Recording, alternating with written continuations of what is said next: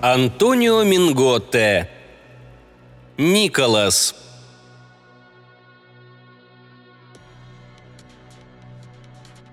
С высоты полуразрушенной башни Николас смотрел на двух женщин, поднимавшихся по дороге к руинам замка. Одна из них была Маргарита. Он узнал бы ее с любого расстояния. А другая – спутница Маргариты – приезжая сеньора, проводившая лето в их местечке.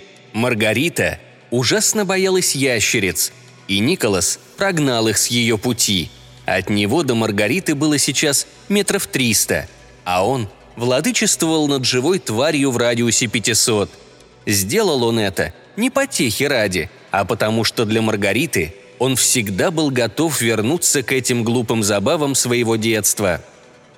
Все началось с кошек. Николасу, наверное, еще года не было, когда мать поняла, что может без страха оставлять сына играть с ними. Можно было подумать, что кошки его слушаются. И они действительно его слушались, хотя и не во всем.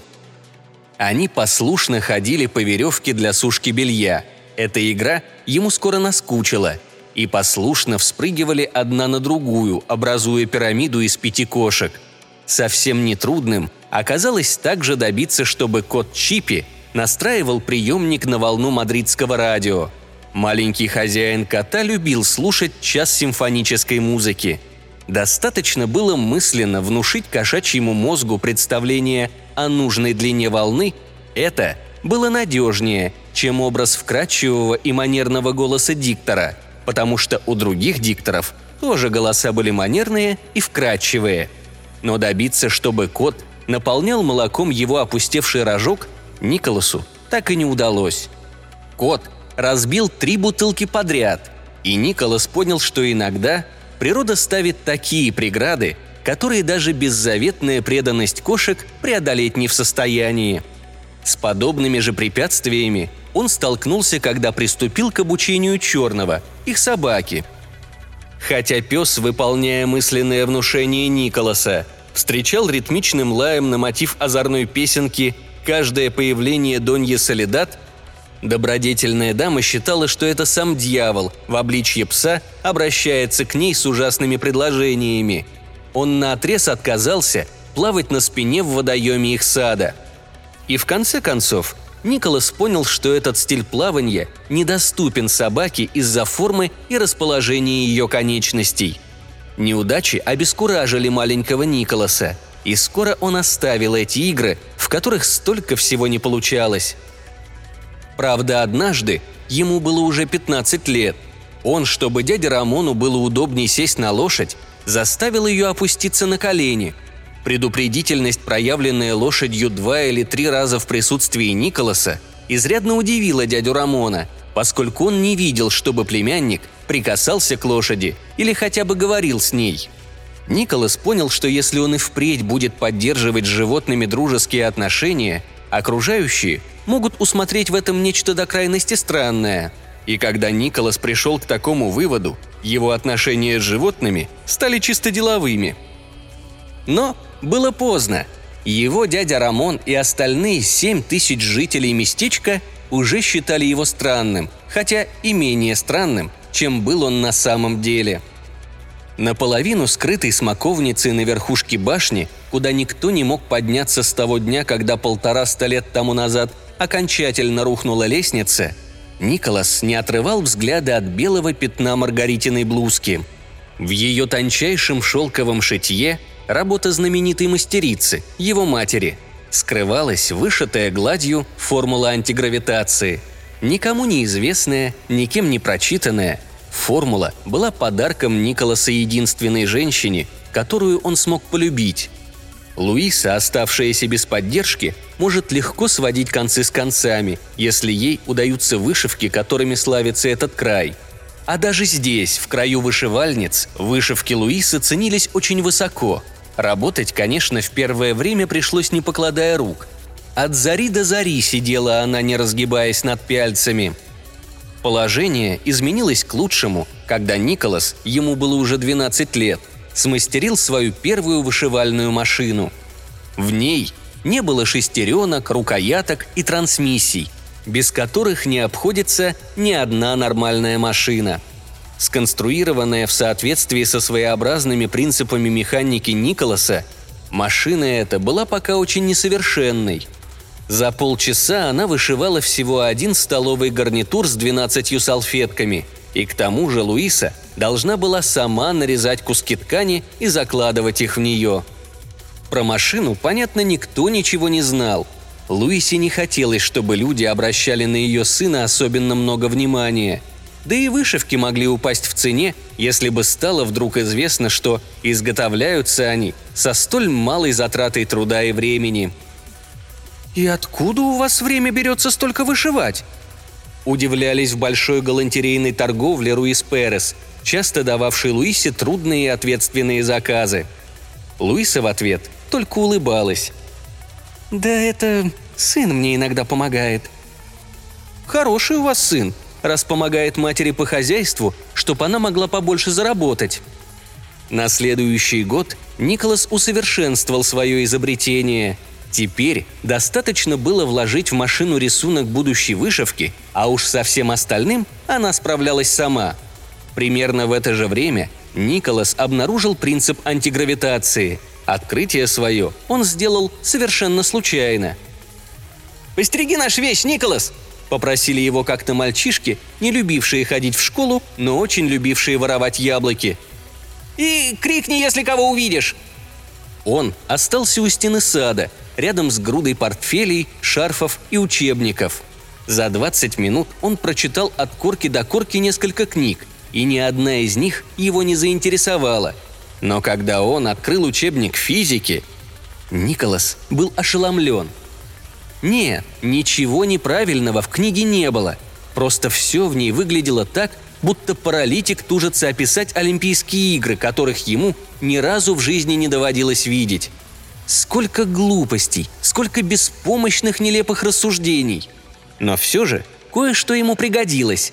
Нашлись одна-две вещи, о которых он до этого не задумывался – а главное, он получил представление о методе, столь необходимом его недисциплинированному уму. Вечером того же дня у себя дома он построил то, что можно было бы назвать машиной антигравитации, если бы только предмет, им изготовленный, был хоть чем-нибудь похож на машину. Сперва Николас не мог придумать, к чему бы ему приспособить свое изобретение – а через два дня, кое-что изменив в машине, он уже мог перелетать по воздуху к себе в спальню. И когда он там оказывался, одежда сама соскальзывала с его тела и улетала на вешалку.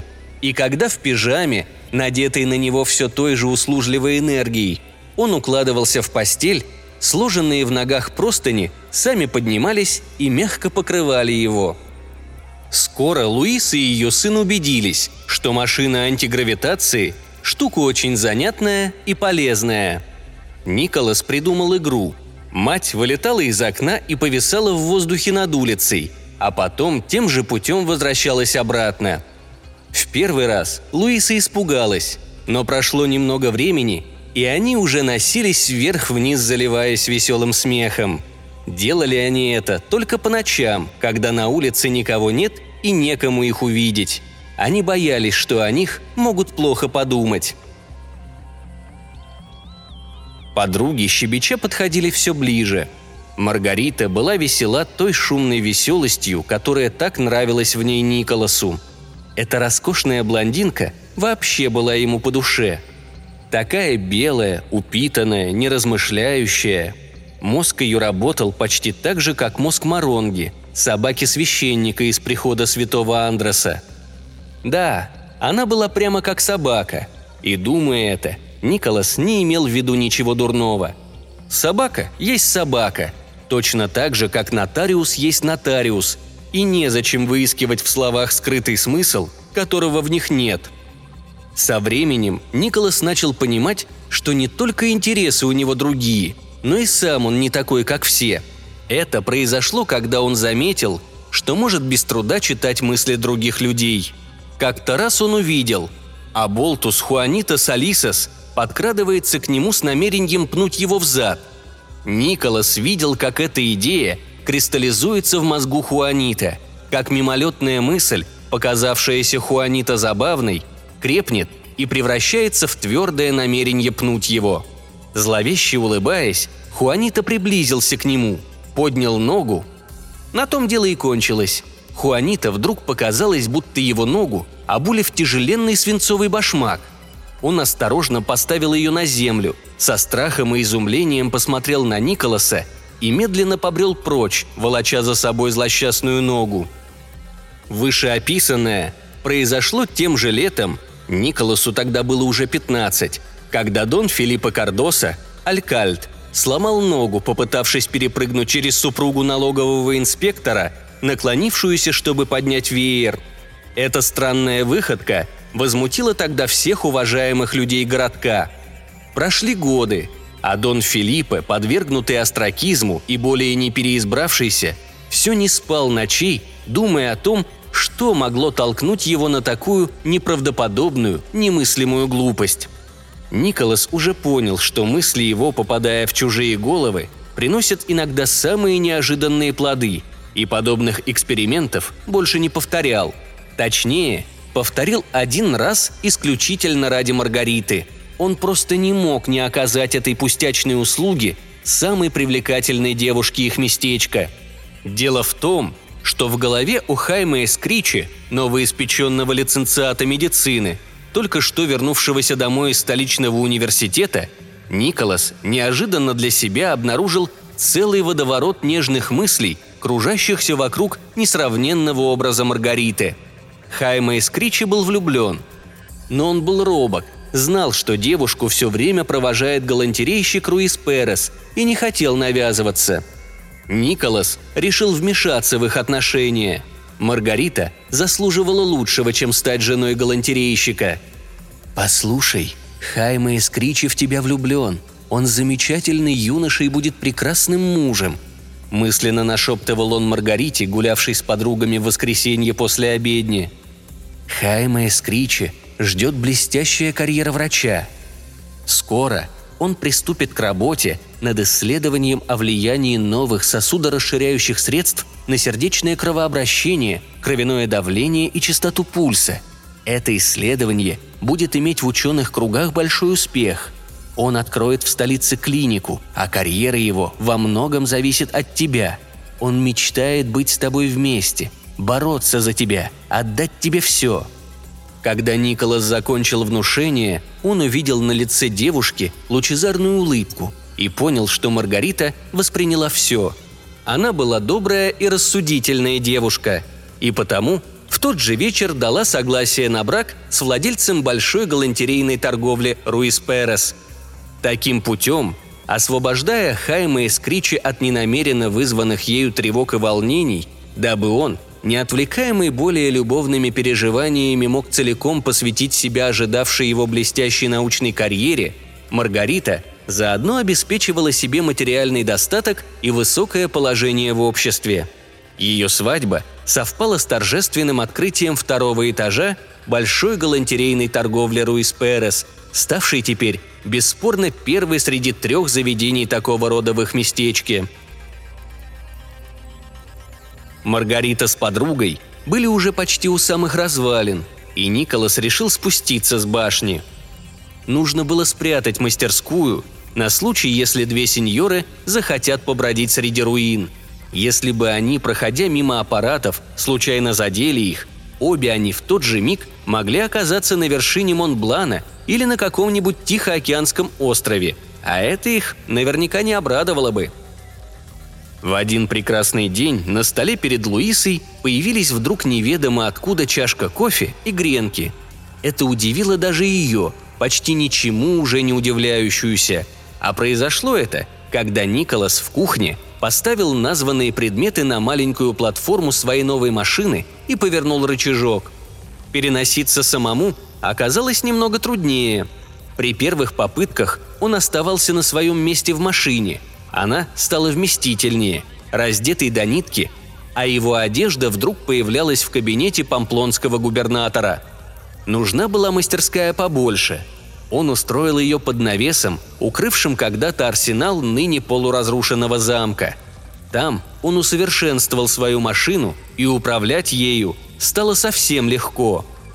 Теперь он мог переноситься куда хотел. Он побывал на кориде в Сан-Фермине и на шестидневных мадридских велосипедных гонках, и то и другое очень ему понравилось. Сейчас он готовился к еще более трудному путешествию, на этот раз вместе с матерью, на пляж Торемалинос, который расхваливали в попавшемся ему журнале. Чуть заметные движения руки и навесы машины исчезли. На их месте росли теперь знакомые сорняки с кистями желтых цветов. Маргарита с подругой внезапно увидели его. Он сидел на земле и обдирал веточку лаванды – и сразу прервали свою веселую болтовню. «Добрый день, Николас!» – сказала сеньора Руис Перес с улыбкой, которую он так любил. «Маргарита?» – ответил Николас. Это означало, что она красива и что ему приятно ее видеть. «На солнышке греешься?» «Маргарита?» «Да», – означало это. Он не хотел знать, что слова людям обязательно нужно слышать, что восприятию людей доступна лишь грубая вибрация воздуха. Он никак не мог понять, почему для других его язык недостаточен. «Маргарита, Маргарита!» — повторил он лукаво и ласково. «До свидания, Николас». «Прощай», — сказала приезжая сеньора. Они пошли дальше, и Маргарита взяла под руку свою подругу. «Это Николас», — сказала она в полголоса. «Николас?» «Да, наш дурачок». Николас не отрывал от женщин невыразительного взгляда. «Маргарита», – прошептал он, ковыряя в зубах веточкой лаванды –